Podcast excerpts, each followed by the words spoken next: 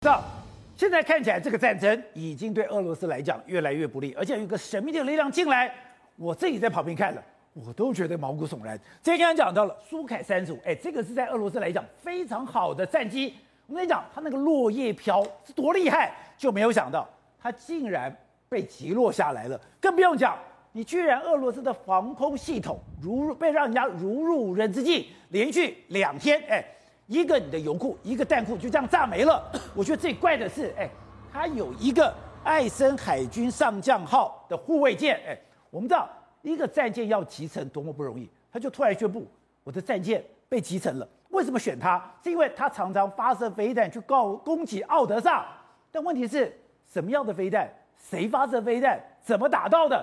竟然都是谜团。哎，对，因为现在呢有两个，一个是爱森海军上将号，另外一个是苏凯三十五，怎么被击落或击沉了？其实真的是一团迷雾。我们给给给大家看苏凯三十五这个落叶飘是多么的夸张。落叶飘是叫做可控的过失速机动状态。简单讲，这个飞机你看啊、哦，它是处于可控跟失控的状态。它一方面会让飞机如自由落体来。因为它有机动力源，然后在空中上飘来飘去，飘来飘去。但是你因为它的向量喷嘴很好，所以还是可以拉回来。它用它用来干嘛？去挡人家的飞弹的被锁定，它是可以通过落叶飘来等来旋转，然后离开被锁定的状态。哎，这些都被集成，让我觉得是非常非常荒唐的状况。哎，所以这些事情到底背后有没有神秘的力量？苏三十五，苏三十五可以在空中漂移。对，这个就是落叶飘，是真的是在航空的。你看，哎，仿佛失控一样。你看。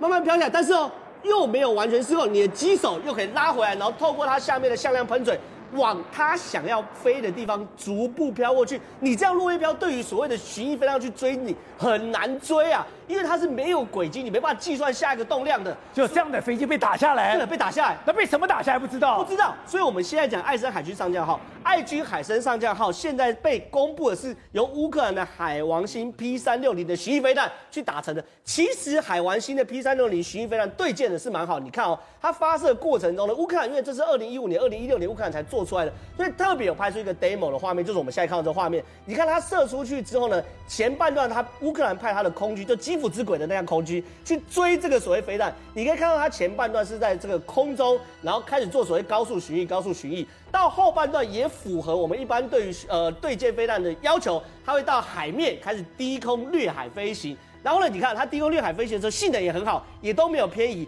可是呢，我只问这个简单状况，这跟我们的雄三飞弹很类似，打到这个所谓的爱森海军上将号，你可以让他失去所谓的控制，你可以让他冒烟，你可以让他失去战斗能力，可击不成他。除非你说很难一旦集成，很难集下去，除非运气极佳，刚好打到龙骨，或者是有几百颗一起发，否则的话要集成早就集成了嘛。所以现在怀疑你去对照美军刚刚讲的，要给乌克兰所谓的重型的暗制的武器反舰飞弹，那什么重型鱼雷嘛，MK 四八的反舰鱼雷，我们台湾一直要，我们台湾鱼雷，对，台湾有了，台湾一直要跟美国买嘛，我们去年才签约还没有拿到的，如果这东西放在乌克兰这边就说得通。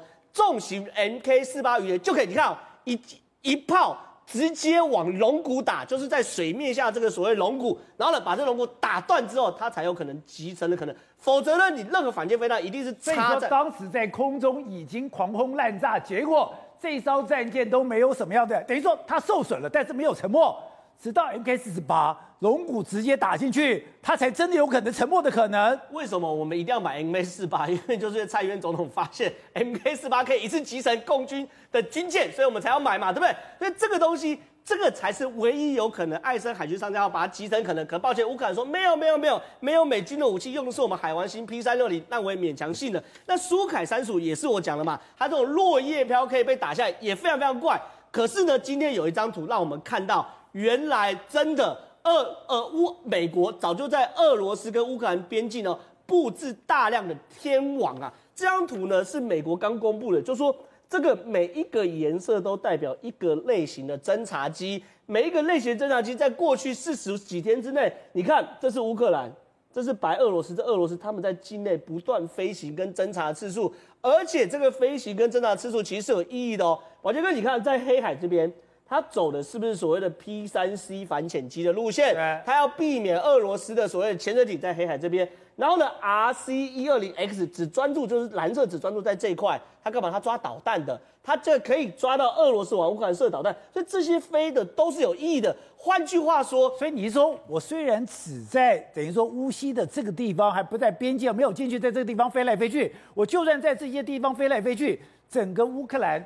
所有的战场状况，我都可以一目了然了。不管是你传递的讯息，你讲的通话的内容，甚至你大部队移动的方向，你仿佛裸奔一样，在整个乌克兰境内被所谓的北约以及美国的军队所监视嘛？那你有这那么多的侦察机在那边监视的时候，请问乌克兰打这场战是谁瞎了眼睛，谁蒙了眼睛？当然是俄罗斯被瞎了眼睛跟蒙了眼睛嘛。所以这场战争确实有很多科技的力量在那边介入。OK，这个不查的事件，真的对这个战局。已经造成了一个巨大的影响，它不可反转了。而且美国现在已经没有任何的机会了，越来越多的杀伤武器、远程攻击的武器会一批一批的送到了乌克兰吗？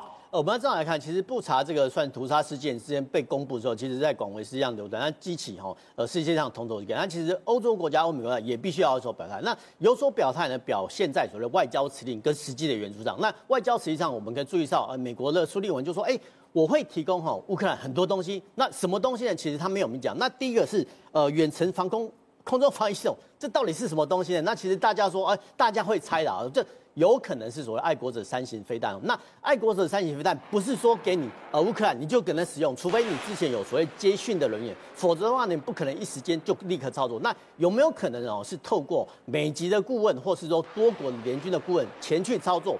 这个是有可能的，因为哈，呃，为什么那个一定要美国？对，我现在给你的，的顾问，等于说我现在给你的这些武器，你说刺针飞弹、标枪飞弹，完全在短时间里面帮你训练成功。可是现在要给的所有的武器，你都要经过一段时间的训练。对，因为为什么爱国者飞弹这么好用？因为其实如果说啦，如果说真的哈，美国提供给呃乌克兰这个爱国者飞弹，第一个哈，它可以部署在所谓很多的重要城市，它它可以选择哈，要要不要拦截哈。呃，俄罗斯射过来的飞弹，譬如说基辅哦，或者说马里乌波尔哈这些重要城市，它可以先设防。那第二个呢，它可以往前推，前推就是说万一哦，真的乌克兰守军要反攻的时候，它可以在战场上撑起一把防空伞。换句话说，它可以不怕哦俄罗斯的空军的战机来袭。这是第一点。那第二项武器有，他说，哎，要提供这个所谓的炮击系统，那到底是什么东西呢？其实大家也在猜，为什么要猜哦？因为你这是苏利文讲的，所以其实大家当然可以猜嘛。那其实大家就想说，哎。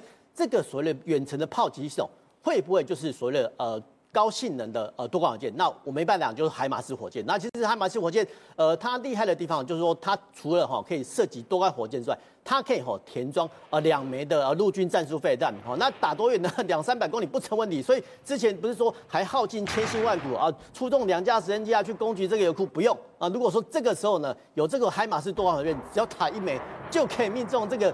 呃，炼油厂或者弹药对击场，所以其实说真的，这个算是哈给哦美国给乌克兰的攻击武器。那第三点，我一打就两三百公里以外的。其实说真的，呃，我们刚才讲过哈，那个哎，不是很多一些侦察机啦，比如说 R C 哦，R C 三五啦，或者是说 R Q four 哈这种远程侦察机。那其实为什么盟军会在那边边境让啊？其实就是我们讲白一点，就是美国呢派遣哦这些侦察机跟无人机提供你乌克兰。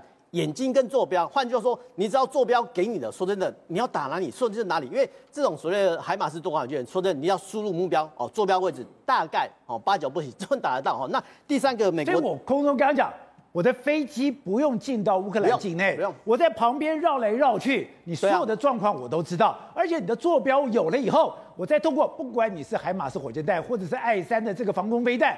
我的坐标都是精准的，不管攻跟守，今天俄罗斯都跑不了。对，其实为什么会这么 R C 三五这么厉害？我们回想到我们的西南空域，我们西南空域不是常常共机来袭嘛？其实美国也是常常派那种 R C 三五过来绕一绕，所以其实呃他们的这种飞机哦，不用进入你的领空，其实它就能够侧听侧录到你的东西，所以是这个叫收集所谓讯机情报。那第三个，美国会提供说，哎，这个远程的海岸防御系统，这到底是什么东西呢？呃，这有可能是所谓的 M S M 这种飞弹哦。那这种飞弹呢，主要是是用在哈奥德萨哈那边的防御。那其实这些武器其实都不打紧，最重要的是美国人居然是提供说，哎，我有一些东西哦要给你乌克兰哦，什么东西呢？比如说呃，他会先哦呃劝哦，就德国哦，或是说前哦一些东欧国家，哎，让哦之前的一些俄罗斯的旧系战车给乌克兰来使用啊。换句话说，主战车有了。好，那第二个呢，我们之前讲过，哎，澳洲呢提供这个巨副车呃轮型甲车，然后德国呢提供这种 BMP One 的履带甲车。那为什么要提供这种 BMP One 履带甲车跟澳洲这种所谓巨副型呃轮型甲车？